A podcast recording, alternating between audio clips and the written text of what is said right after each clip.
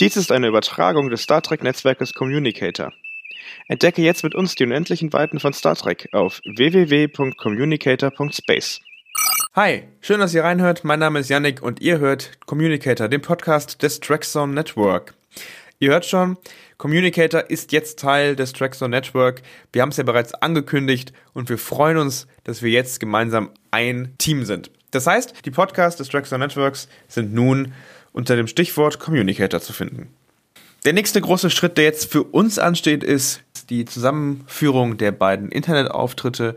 Wenn ihr uns dabei unterstützen möchtet, wenn ihr Vorschläge habt und Ideen, dann meldet euch doch bitte gerne direkt bei uns. Wir freuen uns über jeden Vorschlag, über jede Inspiration.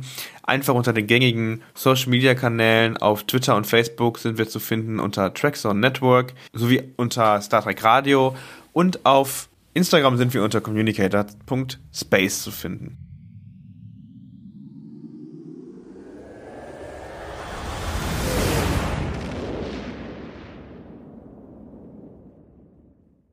Ich freue mich ganz besonders, dass wir gemeinsam dieses erste große Projekt starten, und zwar die Voyager Themenwoche zu 20 Jahre Serienfinale, 20 Jahre Star Trek Voyager Endspiel. Rund um diese Themenwoche findet ihr jeden Tag einen neuen Artikel auf trackzone.de, beispielsweise, was ist in diesen sieben Jahren Star Trek Voyager eigentlich passiert, was ist in sieben Jahren Delta Quadrant passiert. Unter diesen Artikeln findet ihr einen Ausblick darauf, wie sich Star Trek Voyager in der Romanerzählung, in der Literatur nach dem Serienfinale weiterentwickelt hat. Die Redaktion hat eine Top- und Flop-Liste erstellt. Und natürlich wie soll es auch anders sein, eine sehr ausführliche Rezension zum Endspiel Teil 1 und Teil 2. Wenn auch ihr uns eure Meinung zu Star Trek Voyager mitteilen möchtet, dann nehmt doch noch teil bis zum 29. Mai am Trek-Barometer zur gesamten Serie Star Trek Voyager. Wie immer werden wir dieses Trek-Barometer in einem Podcast auswerten und freuen uns, auch eure Meinung mitteilen zu können. Nicht zuletzt hier noch ein Aufruf in eigener Sache. Wir freuen uns schon sehr, denn am 2. Juni werden wir euch einladen, mit uns das Serienfinale Star Trek Voyager Endspiel zu schauen. Das einzige, was ihr dazu braucht, ist ein kostenfreier Account auf streamparty.tv, den ihr mit eurem Netflix-Account verknüpft. Alles andere läuft über die Software, das heißt, wir können gemeinsam chatten, wir können darüber sprechen und Star Trek Voyager Endspiel gemeinsam schauen. Wir freuen uns sehr darauf, wenn ihr teilnehmt. Alles weitere dazu findet ihr auf trackzone.de. In dieser Themenwoche werden wir natürlich nicht nur Artikel veröffentlichen, sondern auch Podcasts. Insgesamt drei Stück. Der erste Podcast, den ihr gerade hört, beinhaltet vor allem unsere Diskussion der Redaktion über die Charakterentwicklung in Star Trek Voyager und die Produktionshintergründe.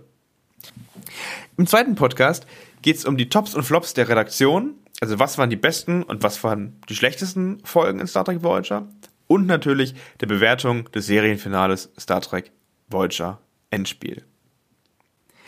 Der dritte Podcast ist dann das Ergebnis des Trek-Barometers zu Star Trek Voyager.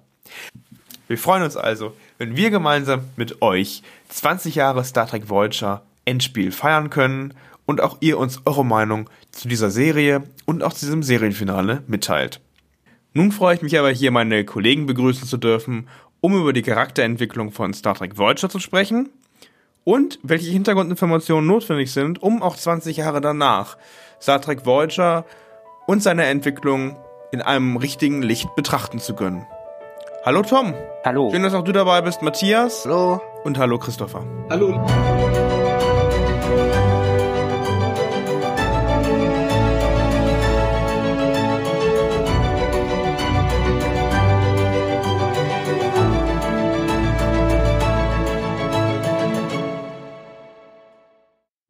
Aus, äh, Tom? Wann hast du denn das erste Mal mit Voyager Kontakt gehabt? Was sind deine ersten Erinnerungen und Erfahrungen? Das war, dass ich dem Pilotfilm auf 1 eigentlich ziemlich entgegengefiebert bin, als der damals angekündigt wurde. Ich glaube, der lief damals noch Freitagabend zur Primetime, 20.15 Uhr, wenn mich alles täuscht. Und da habe ich eigentlich zum ersten Mal reingeguckt. Ich war zu dem Zeitpunkt eh schon Star Trek-Fan. Und äh, ja, da war Voyager natürlich Pflichtprogramm, ne? Matthias, wie war es bei dir? Das ist eine gute Frage, da muss ich noch mal ein bisschen nachdenken. Also wie gesagt, es muss ähm, ja irgendwann 1995 gewesen sein, oder vielleicht war es auch Anfang 96, ich weiß es nicht mehr genau. Jedenfalls war mein erster Kontakt, glaube ich, ein Artikel in irgendeinem Heft, äh, irgendein Computerheft, glaube ich, auch für Jugendliche, wo eben äh, die Voyager abgebildet war und Captain Janeway. Und ähm, ich habe das damals immer noch so ein bisschen Konkurrenz gesehen zu Next Generation, weil diese, die Enterprise ja zerstört worden ist in Star Trek 7 und habe gedacht, das wäre vielleicht eine neue Enterprise, bis ich dann irgendwann gemerkt habe, nee, das ist ein eigenes Schiff. Und ach genau, der Neelix war auch noch drauf, war auch noch abgebildet. Das waren die zwei, äh, die abgebildet waren, Janeway, äh, Neelix und die Voyager. Und dann habe ich mir ähm, noch einige Monate bevor äh, die Ausstrahlung, die Erstausstrahlung bei Sat 1 war, ähm, das Video geholt in einer Videothek in meiner Heimatstadt und hab's mir dann äh, angeguckt zu Hause. Das war so mein erster Kontakt. Also ich war sogar ein bisschen früher dran als die meisten wahrscheinlich in Deutschland. Ja, spannend. Ich habe das erste Mal von Star Trek Voyager äh, gelesen in einem in einem Buch, in einem Bildband. Äh, auf, in Deutsch hieß der äh, Star Trek, wo bisher noch nie ein Mensch gewesen ist. Ähm, vom Herrn Dillard, glaube ich, Oh ja, äh, Deutschland im Heine Verlag erschienen. Da gab es nämlich ein Vorwort drin, das zu dem Zeitpunkt äh, verwiesen hat darauf, dass als nächstes Star Trek Generations und Star Trek Voyager anstünden. Und ich hatte überhaupt keinen Begriff davon zu dem Zeitpunkt, als ich das gelesen hatte. Ähm, das weiß ich noch. Und dann war ich äh, unterwegs wie Tom und habe mir ähm, dann die Deutschland-Premiere tatsächlich im Free TV auf Sat 1 auch angeguckt. Und ich meine auch, glaube ich, bis kurz vor Ende. Kurz vor Ende war es dann nicht mehr in der Primetime. Ich glaube, ich bin mir nicht sicher. Ich glaube, die siebte Staffel war nicht mehr Primetime. Da wurde es irgendwie auf so einen Samstag-Nachmittagsslot verbannt. Aber ich glaube, ansonsten die ersten sechs Staffeln Voyager liefen bei Sat 1 die ganze Zeit in der Primetime, wenn ich jetzt nicht total Äh, cool. Ich, glaube, es war wechselhaft. Ich kann mich Ich erinnern, dass ein ja. Teil der zweiten Staffel, ich glaube, das war sogar die Folge Allianzen, habe ich sogar noch genau im, im, im Kopf, dass die mal samstags kam. Das weiß ich noch. Und dann liefen aber die meisten äh, Folgen liefen freitags abends um 20 Uhr oder 20 Uhr 15. Die haben ja zwischenzeitlich mal bei Sat 1, ähm, sind sie auf 20 Uhr gegangen. Und weil die Leute aber immer ihre Tagesschau gucken wollten, sind sie wieder auf 20 Uhr 15, wenn ich das richtig in Erinnerung habe.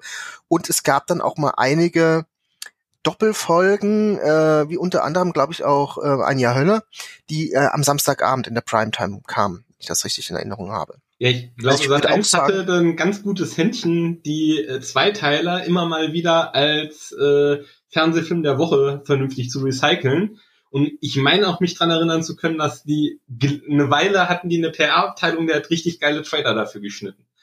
Definitiv, ja. Also was äh, im Vergleich mit mit, äh, mit mit Deep Space Nine wurde Voyager schon äh, mehr hofiert von von Sat Mhm. 1 als ähm, das war das lag wahrscheinlich auch schon daran, dass es halt von Anfang an in der Primetime gelaufen ist. Wobei, glaube Deep Space Nine Pilotfilm auch. Mhm. Und vielleicht auch, weil das nicht so zusammenhängend war, aber ähm, ich glaube, dass Deep Space Nine vielleicht ein, noch einen größeren Bekanntheitsgrad bekommen hätte, auch in Deutschland, wenn es äh, eh wie Voyager in der Primetime gelaufen wäre. Ich glaube, wir sollten dann auch mal über den deutschen Titel sprechen. Der deutsche offizielle Titel ist ja eigentlich Star Trek Raumschiff Voyager. Ja, da okay. fängt's schon an. Ne? Da Ja. fragt man sich dann halt auch. Da, da, da fragt man wie sich halt auch, lange hat es jetzt gedauert, bis wir angefangen haben, wieder zu jammern und zu motzen und zu meckern? Kann doch nicht wahr sein. Na gut, da kann ja, kann ja Star Trek nichts für, sondern das ist ja, ähm, oder bedingt vielleicht Paramount Deutschland, aber das, das ist wirklich eine absolute Unnötigkeit, da Raumschiff Voyager zu machen. Wahrscheinlich wollte man eben diesen Bezug zu Raumschiff Enterprise haben, der aber schon in Star Trek drinsteckt, wenn man ein bisschen Ahnung von der Materie hat. Und ähm, dann hat man auch noch eine schlechte Grafik draus gemacht für den Intro. Oh ja, ja. Sehr, sehr schlecht gemacht. Und ja, das war schon merkwürdig. Bei Mhm. Deep Space Nine hat man ja auch nicht gemacht, äh, Star Trek Raumstation Deep Space Nine oder so. Ne? Also von daher alles sehr, sehr, sehr inkonsistent. Raumpatrouille Discovery. ähm, ja, äh, was und wie, wie war es denn dann? Also ähm, für ähm, für Star Trek Verhältnisse war es ja eigentlich so, wie es aufgegleist wurde, ein recht radikales neues Serienkonzept. Ähm, bisher haben alle Serien davor immer irgendwie im Föderationsraum gespielt oder im, im direkten Umfeld. Also es gab immer die Klingonen, es gab immer die Romulaner. Jetzt ist dieses Raumschiff mit seiner Crew auf der anderen Seite der Galaxis gestrandet, zusammen mit einem ja, ja, nicht zwangsläufig feindlich, aber doch zumindest ähm, antagonistischen äh, zweiten Marquis-Crew äh, an Bord, ähm, abgeschnitten von, von den üblichen Versorgungswegen ähm, und eine ja schier unüberbrückbare Distanz, um wieder nach Hause zu kommen. Wie ging's euch mit diesem Serienkonzept? Was habt ihr euch im Vorfeld vorgestellt und wie ist es denn dann bei euch angekommen, als ihr gesehen habt, was die Serie daraus macht? Tom.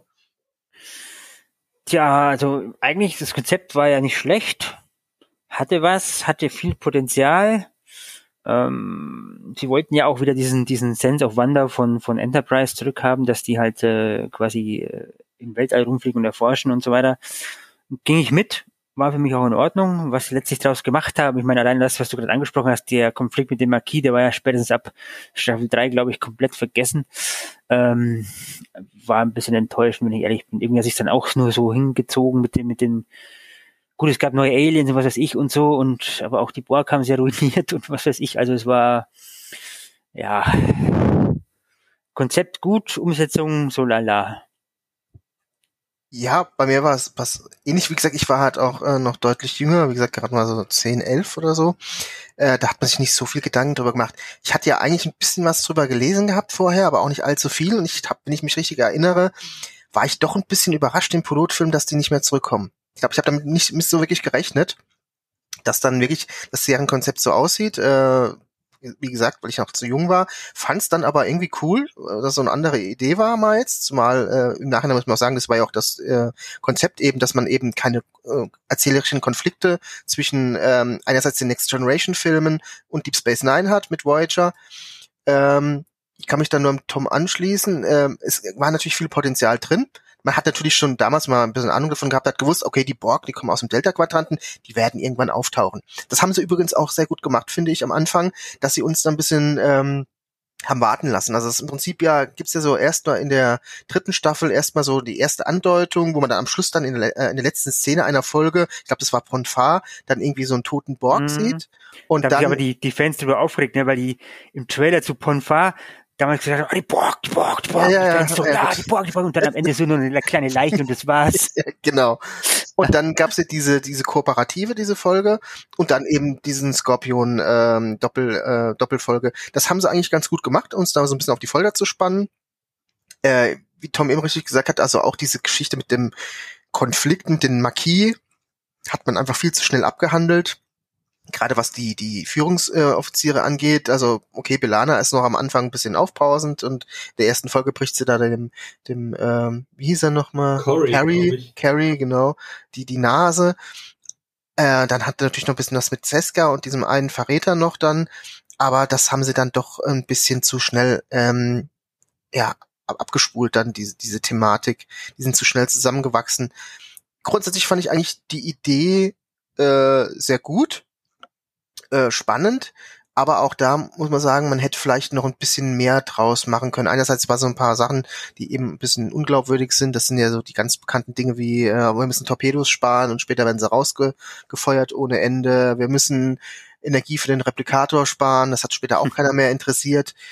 Ähm, das ist ähnlich wie bei Enterprise. Da haben sie ja auch dann dieses Konzept, wir sind technisch unterlegen, äh, dann auch relativ schnell äh, ad, ad acta gelegt.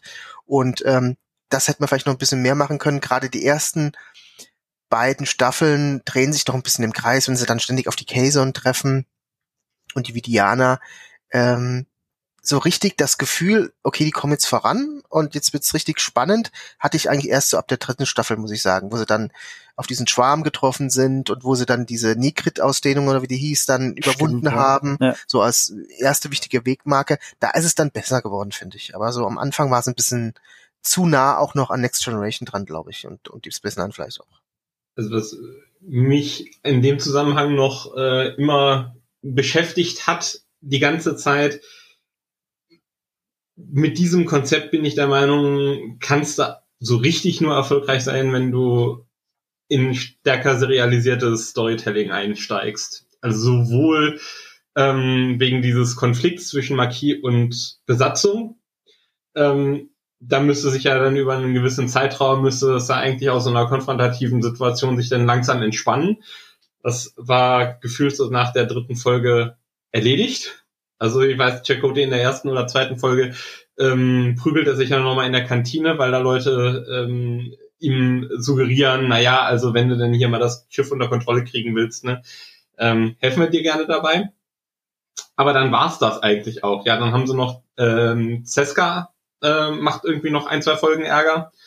Und das war's dann. Ähm, da, das verpuffte. Aber das musste auch verpuffen, weil die Serie doch wieder sehr episodisch angelegt war. Ähm, dass man die wieder in Syndication und in Wiederholungen immer wieder so versatzstückweise ausstrahlen konnte. Das klappt halt nicht, wenn dann anfängt, so, so starke Serialisierung drin zu haben. Und bei dem Vorankommen war es dann halt ähnlich. Ähm, und ich, also ja, es gab dann so ein paar Meilensteine und sicherlich ähm, der Wechsel von Staffel 3 auf Staffel 4 ist aus verschiedenen Gründen eine Zäsur. Ich muss allerdings der Ehrlichkeit halber sagen, also echte Charakterentwicklung bei äh, konnte man dann bei Seven fand ich dann nachvollziehen. Da haben sich die Autoren wirklich drauf gestürzt. Das war gut und auch noch ein bisschen beim Doktor. Aber ansonsten ist es danach auch eigentlich wieder herzlich egal. Also von der, von der vierten mhm. Staffel bis zur siebten Staffel kann man auch wieder relativ viele Folgen in beliebiger Reihenfolge sich reinziehen. Also ja, dann tauchen eben weniger Kaisern auf, aber ähm, dann sind es halt die Heroischen, die äh, man immer wieder mal äh, zu sehen bekommt. Ähm, und das fand ich halt schade. Die Prämisse schreit nach meinem Dafürhalten eigentlich so nach Serialisierung. Ja, das Schiff wird irgendwie über die sieben Jahre immer weiter zu Klump geschossen um es mal pauschal zu sagen, ja, also die Reise wird immer beschwerlicher. Das, das hatte ich mir eigentlich vorgestellt, was passieren müsste. Äh, und es müsste halt wahnsinnig viel mehr Dynamik in den Charakteren drin sein. Und das fand ich war ganz schnell ad acta gelegt. Sie haben noch mal so eine so eine ähm, so eine Finte gespielt, kurz, ähm, ich glaube in der zweiten Staffel irgendwie, aber ich habe es nicht mehr richtig im Kopf dass sie irgendwie Tom, Harrell, äh, Tom Paris versucht haben, als äh, Doppelagenten bei den Käsern einzuschleusen. Ähm, und den dann so ein bisschen mehr äh, rebellischer haben wirken lassen, als er eigentlich war. Ähm, aber es hatte sich dann auch relativ schnell als Finte äh, ausgespielt. Also immer dann, bis auf die Entwicklung von Seven, fand ich, war sehr, sehr viel dann nur so angetäuscht an, an Kontinuität dabei und ähm, gegen nach, nach sieben Staffeln hatte ich halt das Gefühl, 90 Prozent der Prämisse ist in die Tonne gegangen zugunsten von, ja, wir wollen eigentlich noch mal sieben Jahre Next Generation hinten dran tackern. Das war so der Vibe, den ich irgendwann bekommen hatte. Weil man ja bei Seven auch sagen muss, ne, Charakterentwicklung ja, und dann kam die letzte Folge Endgame und äh, ja. naja, ist doch so. Ja, das ging mir auch so bei den Charakteren, ähm, dass da doch äh, viel Entwicklung fehlt oder nicht stringent ist. Äh, du hast eben Tom Paris angesprochen, der ist, der rebelliert ja noch mal irgendwann in der fünften Staffel, wo der mal noch mal zeitweise zum Ensign degradiert wird mit dieser mit Wasserplaneten mhm. da. Mhm. Ähm, aber du sprichst da einen wichtigen Punkt an, den, mit der mich auch immer gestört hat. Äh, du hast eben gesagt, man hat irgendwie so das Gefühl, man wollte einfach nur mal Next Generation weitermachen. Und dementsprechend finde ich auch, sind die Charaktere äh, konzipiert, die sind schon so angelegt, dass da eigentlich nicht viel Entwicklung passieren kann.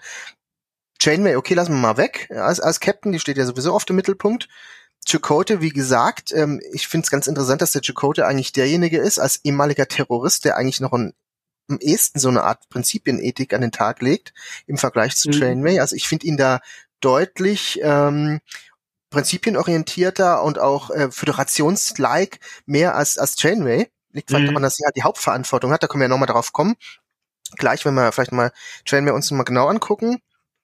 Äh, Tuvok ist für mich einfach, auch wenn er ein voller Vulkan ist, nichts weiter als ein, ein, ein neuer Spock, dem dem einfach Facetten fehlen, wo ich sage, das ist ein interessanter Charakter. Alles schon schon erzählt worden. Äh, später kam er dann auch mit, mit Tepolna nochmal eine Vulkanierin, die zumindest mal ein paar andere Eigenschaften hat, ähm, die sie nicht so als normale Vulkanierin darstellen, aber Tuvok ist einfach so ein Spock Light. Harry Kim, okay, da braucht man nicht viel zu sagen. Was man sich mit der Konzep Konzeption dieses Charakters gedacht hat, habe ich bis heute nicht verstanden. Klar, ein junger, ja. junger Fähnrich Ensign, der eben äh, am Anfang steht, seine Entwicklung gleich auf der ersten Mission äh, ist er verschollen.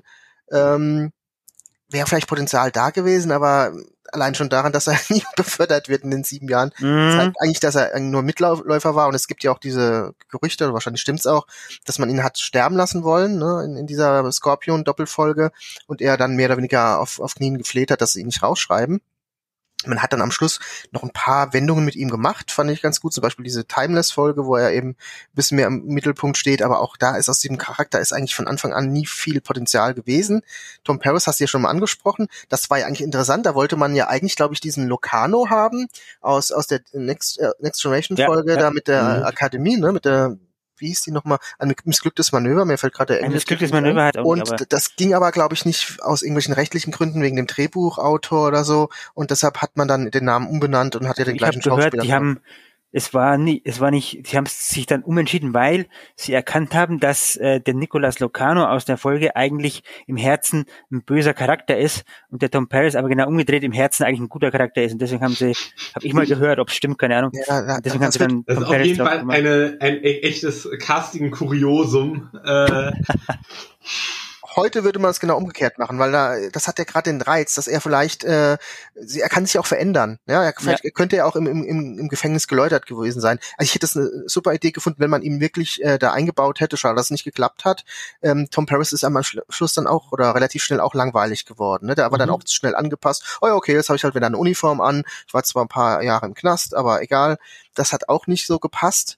Äh, auch ein Charakter, ähm, der nicht so wirklich viel Entwicklungspotenzial hatte. Okay, der Doktor schon eher, wobei ich mit dem Doktor auch immer ein bisschen zwiespältig bin. Diese Geschichte, oh, Hologramm und ich möchte menschlich werden und so, ist auch so ein bisschen wieder sehr viel Data auch drin, finde ich ein bisschen. Auch wenn es vielleicht die haben zwei, zwei Charaktere, die so gestrickt sind. Ne? Genau, Seven auch noch. Seven und dem Doktor. Genau. Also ein bisschen Matsch. Aber es genau. waren dooferweise waren das dann trotzdem irgendwie noch die beiden lohnendsten äh, Charakterentwicklung, mhm. fand ich. Gerade in der Kombination, weil der Doktor dann das, was er selbst gelernt hat, dann an Seven of Nine weitergegeben hat. Das war eigentlich eine interessante Konstellation, aber genau den Gedanken hatte ich auch, sind zwei gleichförmige Charaktere, was die äh, Story angeht. Ähm, Cass ja, okay, war auch nicht so viel die Idee drin, was sie mit ihr machen können. Ich hätte sie nicht rausgeschrieben. Ich finde, man hätte den ja. Charakter auch weiterlaufen lassen ja, können. Sehe ich auch Hätten so, sie ja. halt vielleicht als Nebencharakter heruntergestuft, hätte dann vielleicht finanzielle Einbußungen, Einbußen für sie gegeben. Aber das Rausschreiben war absolut nicht nötig, finde ich. Fand ich auch gemein. Hat ja wohl auch der Schauspielerin nicht so gut getan, wenn man den weiteren Lebenslauf sieht, mhm. Also seid ihr da, äh, wisst, wisst ihr das? Ich bin da uninformiert. Also ist sie wirklich rausgeschrieben worden oder hatte sie auch keine Lust mehr? Nee, ich meine, es wäre rausgeschrieben worden. Also viel, ich habe ich hab mal in den Büchern gelesen, angeblich wollte dieser, wie heißt der, der Taurik aus dem Maschinenraum, der war ja der Cousin von der Cherry Taylor, der Chefautorin, und hat deswegen den Gastauftritt in Voyager gekriegt. Und der wollte bei der landen und sie hat Nein gesagt und deswegen habe ich sie rausgeschmissen. Hab oh, ich mal gelesen, ob es ein Gerücht ist, ob was dran ist, keine Ahnung. Gut, ich habe jetzt nur gelesen, dass die halt gesagt haben, es sind dann zu viele Hauptcharaktere. Äh, und, und weil, man im Seven da prominent reinbringen will, äh, muss Kess halt dran glauben. Ob das jetzt, was jetzt stimmt, weiß ich nicht, aber ich glaube ja, nicht, keiner, dass sie jetzt die Serie verlassen wollte. Zumal sie ja dann auch noch mal genau. Genau, zumal sie auch eine interessante Entwicklung dann auch genommen hat, als sie dann rausgeschrieben worden ist. Ne? Also die hat jetzt ja, glaube ich, vorher schon von von Nilix getrennt und hat hat ja dann äh, sich auch deutlich weiterentwickelt. Diesen Aspekt mit dieser äh, Weiterentwicklung. Das Problem war halt, ähm, äh, nochmal den Satz fertig zu machen, äh, äh, mit dieser Weiterentwicklung da, dass sie ja so eine neue äh, Bewusstseinsebene erreicht, wäre eigentlich auch ganz interessant gewesen. Das Problem war halt immer, dass sie nur neun, neun Jahre lebt, ne, und, und das dann eigentlich sie hätte mehr altern müssen im Laufe der Zeit, aber das hätte man ja auch irgendwie einen Kniff machen können, dass das vielleicht, ähm, dass sie vielleicht lebensverlängernde Maßnahmen bekommt durch den Doktor oder so. Aber auch da war ein Charakter angelegt, der jetzt nicht so viel äh, geboten hat für eine Entwicklung. Äh, Neelix, Chacha Bings von Star Trek vielleicht so in der mhm. Richtung. äh, den würde ich auch gemein. Hasscharakter Nummer eins bei mir, muss ich ehrlich sagen. ich mag ich, Ethan Phillips. Ethan Phillips als Person ist voll sympathisch, rockt die Bühne, kein Thema. Aber Neelix hasse ich wie die Pest. Sieben Jahre lang total überflüssig. Echt? Ich kann nicht sagen, dass ich ihn hasse. Ich finde ihn Ja, ich mag den überhaupt nicht er bringt halt nichts viel und ja, die ganze Geschichte genau, mit dem, ja, mit dem ja. er ist hier der der Guide im Delta Quadranten ist irgendwie unglaubwürdig auch und, und wie gesagt ab der dritten Staffel äh, ist er einfach im Wesentlichen überflüssig und, und gut er hatte halt diese Jokes dann und diese äh, Situation immer mit Tuvok das ist auch so ein bisschen wiederum Kopie von Spock und McCoy in einer anderen Mhm. Form oder von Odo und Quark. Da muss man halt auch mal fragen, da hätten sie mal was Neues gebraucht. Und dann kommen wir zu Belana. Also gute Schauspielerin, ist ja auch eine, eine gute Regisseurin. Aber ganz ehrlich, warum muss jetzt eine Halbklingonin jetzt auch noch dazukommen? Im Prinzip ist doch Belana nur eine Mischung aus, aus Kira Nerys und Worf. Aufbrausend, aber doch in, in, in, in weichen Kern, äh, Klingonen-Tradition, irgendwie so ein bisschen, also auch wieder mit Vulkanier zu kommen und mit, mit äh, Klingonen oder so, das war einfach, finde ich, äh, keine gute Auswahl der Charaktere. Da hätte man einfach ein bisschen kreativer sein müssen. Ja, es ist eine, es ist ziemlich archetypisch gecastet, ne? Also Voyager hat natürlich das Problem als vierte Star Trek Serie, wenn wir jetzt Animated ausklammern und das ist ja auch im Prinzip eine Fortsetzung aus der Originalserie, also der, der vierte echte Cast, ähm, hat natürlich das große Problem, dass man halt links und rechts schielt, was ist, was ist schon vorher gekommen, wir all diese Parallelen ziehen. Ähm, und es hat wahrscheinlich auch nicht gut getan, dass an der Stelle dann sehr, sehr viel vom gleichen kreativen Team rübergewandert ist, ähm, die, die vorher schon dabei waren. Ähm, und auf der anderen Seite ist halt Voyager, das muss man halt auch noch sagen, hat, stand halt unter dem schweren Stern, ja, die, die Frontliner-Serie für das UPN zu sein. Also damals versuchte Paramount ein äh, neues nationale Fernsehnetzwerk in den USA zu etablieren, was sie vorher nicht hatten. Also wir hatten ja vorher immer äh, sich die letzten Serien, die sie äh, an den Start gebracht haben, hatten sie ja immer in Syndication untergebracht oder sie mussten sie an andere ähm, Sendeanstalten vergeben, die äh, eine, ähm, eine nationale Abdeckung hatten. Und jetzt wollten sie ihr eigenes Netzwerk installieren. Das hat nicht so richtig, richtig gut geklappt wenn man da jetzt historisch drauf guckt. Aber im Prinzip war, wenn man so will, Voyager war so ein bisschen für UPN das House of Cards äh, von Netflix. Ne? Also die, die, die Premium-Serie, die so der Eckpfeiler für diesen Sender bieten sollte.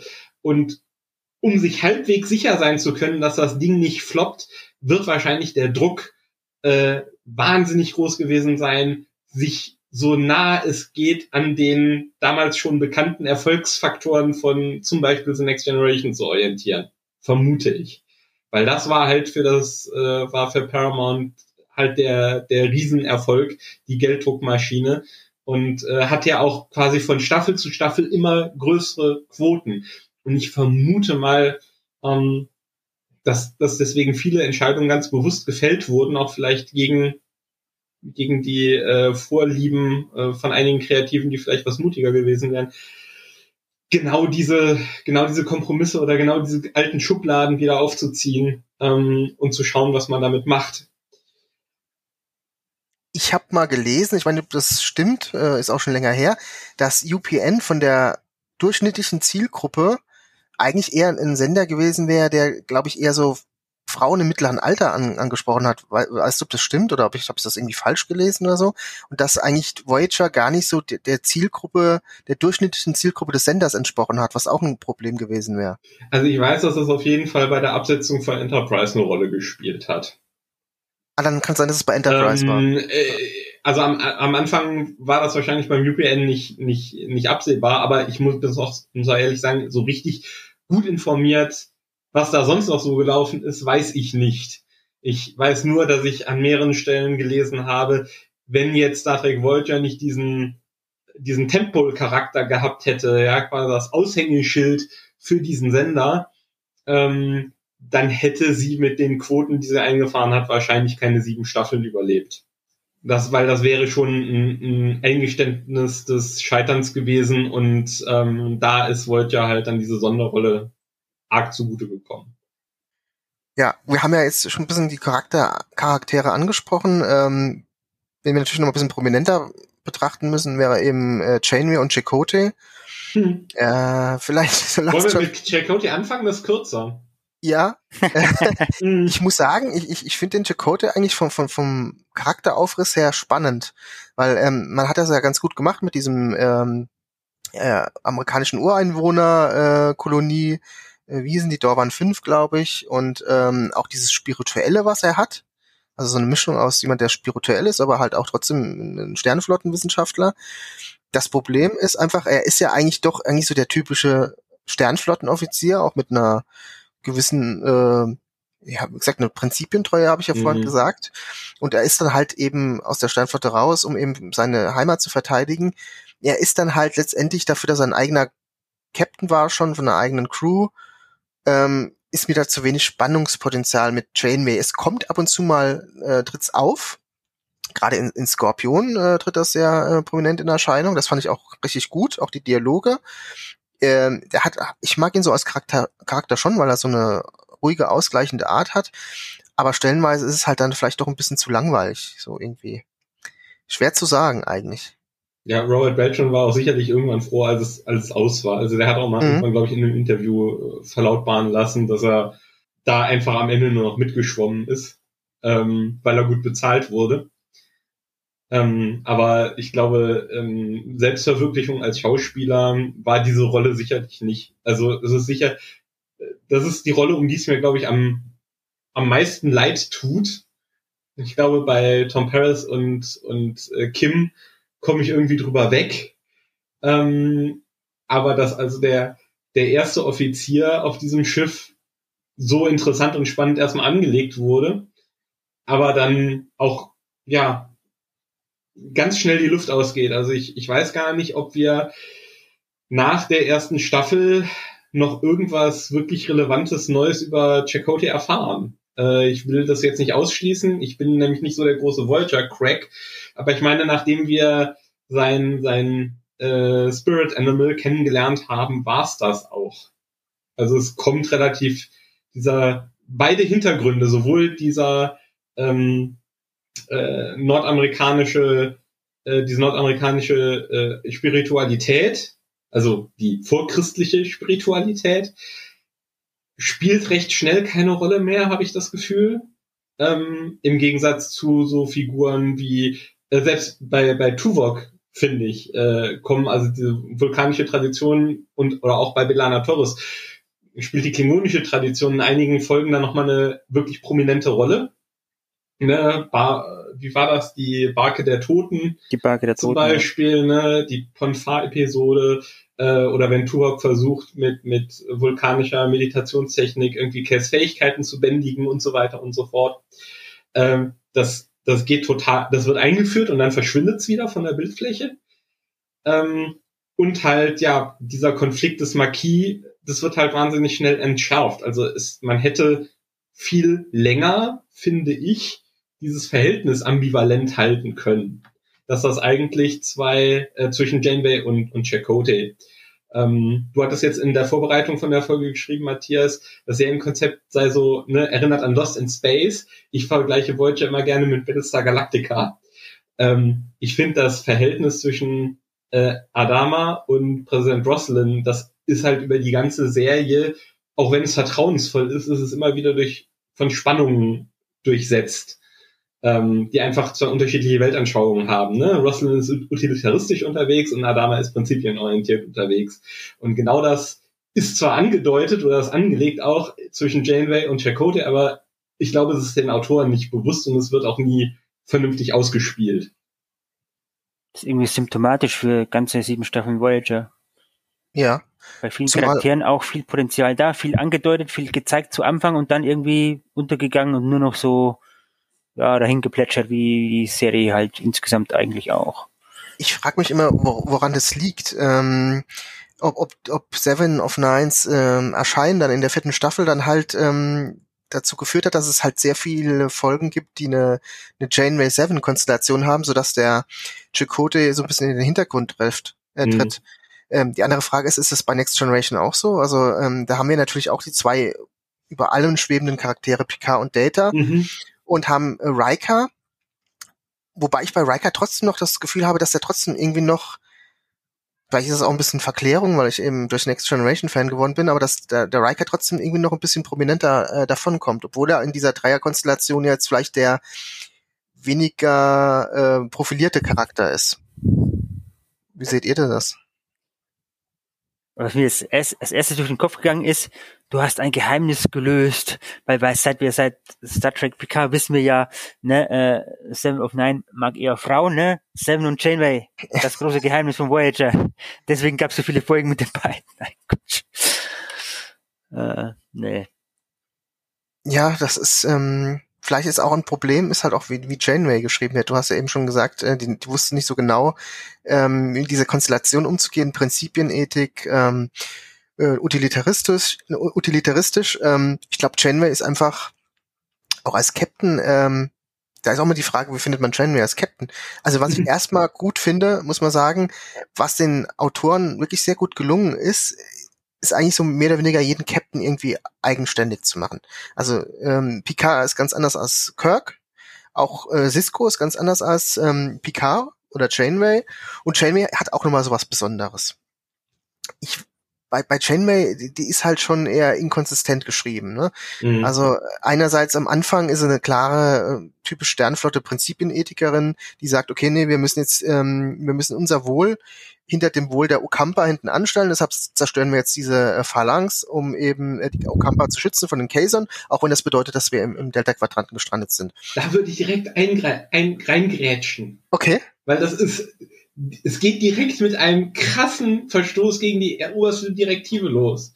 Ja, stimmt, das damit, damit, damit äh, wird automatisch der nächste Entwicklungsschritt für die Kazon, auch wenn der sehr, sehr unerfreulich wäre für den restlichen Quadranten und die Nachbarvölker, aber damit äh, wenn Voyager da nicht aufgetaucht wäre, hätten sich die Kaisern diese Technologie geschnappt. Ja, sie hätten wahrscheinlich die Okama in ein Sklavenvolk, äh, wenn, die es überlebt hätten, wenn die Okama es überlegt haben, in ein Sklavenvolk verwandelt.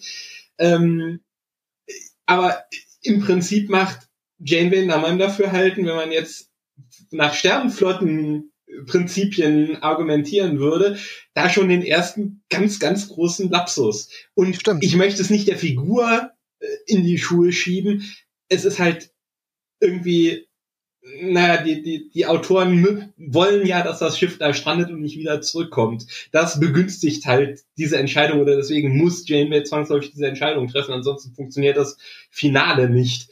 Wobei man dann halt sagen könnte, hätte man das nicht vielleicht irgendwie ein bisschen anders schreiben können. Weil im Prinzip wäre auch da genau das gleiche gewesen, was sie dann im Finale Endgame machen. Äh, wer, wer hindert Voyager denn da dran, äh, ein paar äh, Sprengsätze am äh, an der Raumstation zu befestigen oder ein paar, paar Photontorpedos mit äh, Spätzünder äh, und trotzdem noch das Array zu benutzen, um sich nach Hause schicken zu lassen. Also jetzt mal, ne, wenn ich wenn ich das Drehbuch schreibe und ich möchte, dass das anders ausgeht, dann kriege ich das hin. Aber naja. Ja, klar. Ähm, da hat man natürlich eine interessante Prämisse aber aufgemacht. Dann ist natürlich die Frage, wie geht Janeway da im Laufe der Serie mit mhm. dieser Bürde um? Und ähm, von daher könnte ich es vielleicht so noch ein bisschen abnehmen, dass sie dann an einigen Stellen dann doch eher äh, utilitaristisch denkt. Also gerade jetzt, wenn man diese Folge mit Scorpion denkt, eben, wo sie eben diese mhm. Allianz mit den Borg eingeht, die ich komplett falsch finde, auch ihre ganze Argumentation, also die die, die Spezies 8472 ist eine größere Gefahr für die Galaxie und, und dann auch Jack Holte vollkommen richtig sagt, na, man würde man aber diesem Volk ermöglichen, weiterhin Milliarden äh, Lebewesen zu versklaven oder umzubringen und dann zu sagen, naja gut, der der Genozid der der äh, Spezies 8472, der ist böse und der von den Borg, der ist okay. Also diese ganze Argumentation, die sie da aufmacht, die ist einfach nicht nachvollziehbar aus meiner Sicht. Mhm. Ähm, da würde ich aber abnehmen, dass man sagt, okay, sie ist dann halt jetzt eben wegen dieser Bürde vielleicht dann einfach äh, utilitaristisch geworden. Aber es gibt dann halt später auch nochmal Folgen, äh, das greift man ja dann nochmal sehr prominent auf in der ersten Staffel, in der ersten Folge der fünften Staffel mit dieser Nacht da, Night, mhm. die da in dieser Dunkelheit sind, wo sie dann die gleiche äh, Entscheidung eigentlich nochmal ähnlich trifft also irgendwie, die, die schwankt immer so, habe ich so das Gefühl, zwischen äh, einer Prinzipienethik und, und, einer, und einem Utilitarismus. Und äh, mhm. da fehlt mir einfach die Stringenz irgendwie. Ja. Und das fand ich super schade. Also das hat mich schon, und äh, wir waren ja in dem gleichen Alter, als wir das geguckt haben, mhm. äh, war, war da auch äh, äh, Teenie. Und da war ich auf jeden Fall schon äh, wach genug, um irgendwie mitzubekommen, das ist irgendwie ziemlich bescheiden, dass jetzt die erste weibliche Kapitänin so geschrieben wird. Dass die sich irgendwie von Folge zu Folge nicht die Autoren nicht darüber klar sind, was ist eigentlich der Entscheidungsprozess dieser Frau. Und damit hatte ich auch das Gefühl, ähm, es gab ja, man hat ihr ja immer wieder äh, Szenen, äh, Folgen mitgegeben, wo mal Tuvok, wo mal Belana, wo mal Tom Paris äh, oder ähm, äh, ich glaube auch mal ja, Chakotay dann in der in der Skorpion-Folge ihr das das Gefolge verweigern und ihr ja. quasi in den Rücken fallen in der einen oder anderen Form. Ähm, und naja, aufgrund der seriellen Struktur dieser Serie, sie dann auch eigentlich, ja gut, Tom Paris wird einmal äh, für ein paar Folgen dann zum Ensign degradiert und dann wieder befördert, aber ansonsten hat das für die Beteiligten keine keine Konsequenzen. Und diese beiden Faktoren, also dass Janeway ständig mit Insubordination zu tun hat, ähm, das keine Konsequenzen hat und das, was du eben beschrieben hast, dass sie also ständig diese immer zwischen diesen beiden Polen schwankt in ihrer Entscheidungsfindung. Ich finde, das hat diesen Charakter, der doch Autorität ausstrahlen sollte und auch vor allen Dingen ein positives Rollenmodell sein sollte, echt, echt äh, geschadet. Gott sei Dank wissen wir jetzt im Nachgang ähm, von der Wirkungsgeschichte der Figur, so wild war das wohl nicht. es gibt Gott sei Dank sehr, sehr viele äh, äh, Frauen in unserem Alter, für die das ein positives Rollenmodell war. Ähm, aber als ich das gesehen hatte, habe ich gedacht, hm, also im Vergleich jetzt zu Picard und Cisco habe ich das Gefühl, man gibt sich mit dieser Figur nicht so viel Mühe. Man muss dazu sagen, äh, es war zumindest noch das große Glück, dass eine hervorragende Schauspielerin äh, die Rolle gespielt hat, mhm. Kate, Kate Mulgrew, weil ähm, da muss ja immer bedenken, sie war eigentlich nur die zweite Wahl. Ne? Die hatten ja vorher noch eine andere, die dann aber hingeschmissen hat relativ früh. Die hat das wirklich richtig gut gespielt. Ich glaube, sie hat auch viel ähm, dabei wieder rausgeholt aus diesen Drehbuchschwächen. Aber ich frage mich dann halt wirklich auch, ob, ob sie das nicht auch selber gemerkt hat und da hätte nicht mal was sagen können, dass dieser Charakter doch ein bisschen inkonsistent wirkt. Also auch da, äh, das ist ein verschenktes Potenzial. Wenn die Serie ein bisschen serialisierter angelegt gewesen wäre. Ich weiß nicht, ob man sich das dann getraut hätte mit der ersten weiblichen Kapitänin. Aber was natürlich extrem cool gewesen wäre, wenn Janeway äh, so einen, einen, den, den Heisenberg-Weg gegangen wäre, ne, aus Breaking Bad. Also ähm, am Anfang als prinzipientreue äh, Kapitänin und dann aber unter der, dem emotionalen Druck und der Last, ähm, die diese Rückreise äh, mit sich bringt, langsam immer, immer mehr davon in die Brüche gegangen wäre und sie dann am Ende da ausgekommen wäre, wo sie ja dann ähm, die Equinox getroffen haben. Genau. Also das, weil das, das fand ich ganz nett. Also in diesen Folgen Equinox und das Jahr der Hölle, da finde ich, hat Voyager sein, sein Szenario, sein Serienkonzept mal wirklich sinnvoll und konsequent erforscht. Ja. Was bedeutet das, das stimmt, eigentlich? Ja. Ich glaube, das ist auch der Grund, weswegen das Jahr der Hölle äh, so, so, so einen Kultstatus hat. Mhm. Das hätte das Jahr der Hölle, ohne jetzt diese Zeitreise allüren, aber das hätte eigentlich realistischerweise passieren müssen in der Reise äh, der Voyager. Nicht so komprimiert auf ein Jahr, sondern dann eben über mehrere Staffeln. Aber das das war so das, was ich irgendwie immer erwartet hätte, was diese Serie eigentlich machen müsste.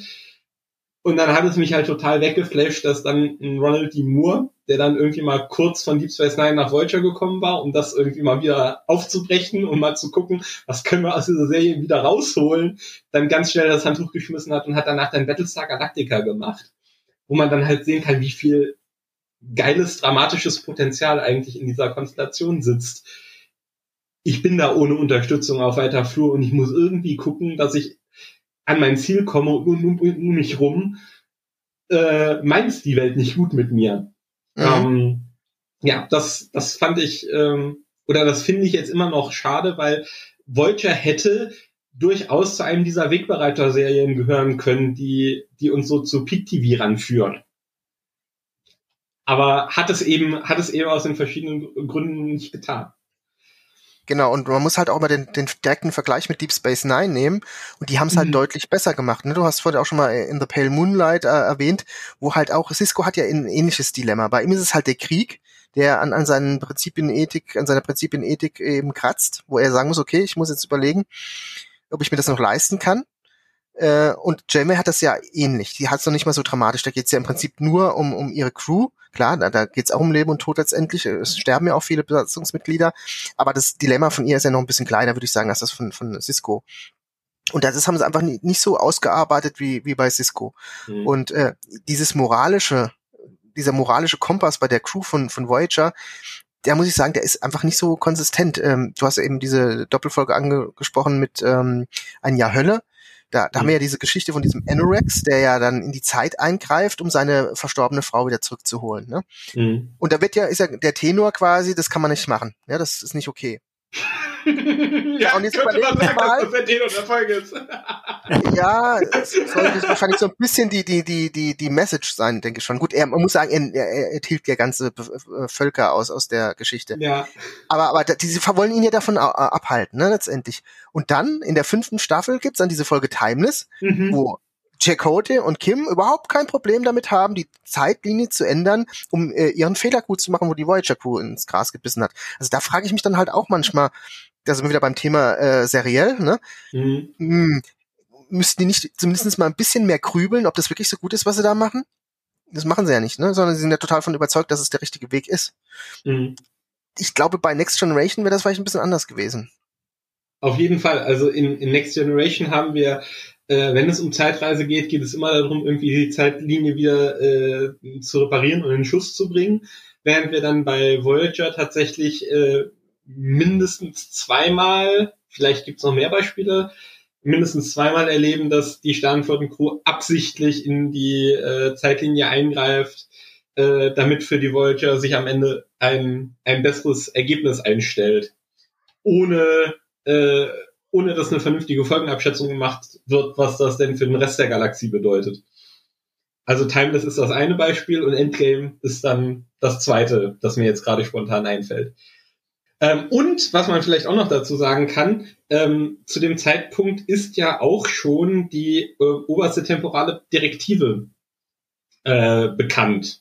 Ne, Sie haben ja da, äh, ich bin mir gar nicht genau sicher, das wievielte Jahrhundert mit dem 29. Jahrhundert äh, in zwei, drei Folgen zu tun. Ja. Ähm, Futures End und äh, äh, äh, zweite, zweite Relativity. Relativity. Ja, Relativity, genau. Ähm, das, äh, da wird quasi, ist so quasi die Vorstufe der temporalen Agenten, die dann Enterprise die ganze Zeit durch die Gegend hüpfen ähm, die äh, zu Protokoll geben, naja, also ähm, wenn sich hier Dinge nicht so entwickeln, wie sie sich entwickeln sollten, dann äh, greifen wir ein, weil ähm, es die, ähm, so wie Völker eine natürliche Entwicklung nehmen, hat auch die Zeitlinie genau eine natürliche Entwicklung und wenn da einer drin rumpfuscht, dann wird das korrigiert. Ähm, und das ist also wohl was, was sich dann, auch wenn die Voyager Crew dann davon Kenntnis bekommt, ähm, sich nicht so sonderlich zu Herzen nimmt. Ich glaube, in Endgame wird sogar mal kurz diskutiert und dann aber zur Seite gewischt.